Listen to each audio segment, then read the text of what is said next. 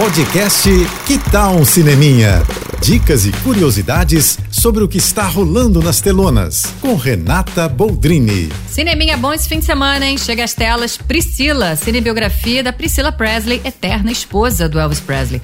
O filme, dirigido pela Sofia Coppola, é baseado na autobiografia da Priscila, Elvis e eu. A trama se concentra na vida dela desde quando conheceu Elvis numa festa ainda adolescente, ele já famoso, o namoro, o casamento e a intimidade deles numa relação controversa, né? Muitas vezes manipuladora, machista, tóxica. Mas, como disse a própria Priscila numa entrevista, essa era a história de amor dela. Ele era o grande amor da vida dela até a história deles acabar. É, e a Sofia quis mostrar essas nuances, respeitando o olhar da Priscila sobre a própria história, mas sem deixar de retratar as dificuldades de se conviver com um dos maiores astros do planeta, né? Imagina isso. Sofia deixa para o público o julgamento. E a Priscila, inclusive, é uma das produtoras do filme, deu palpite no roteiro também.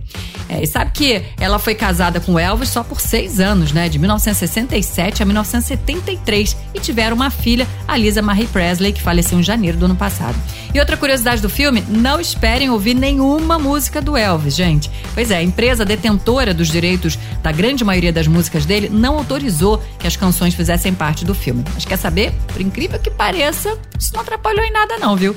Vai lá ver. É isso. Se quiser mais dicas ou falar comigo, me segue no Instagram, arroba Renata Boldrini. Tô indo, mas eu volto. Sou Renata Boldrini, com as notícias do cinema.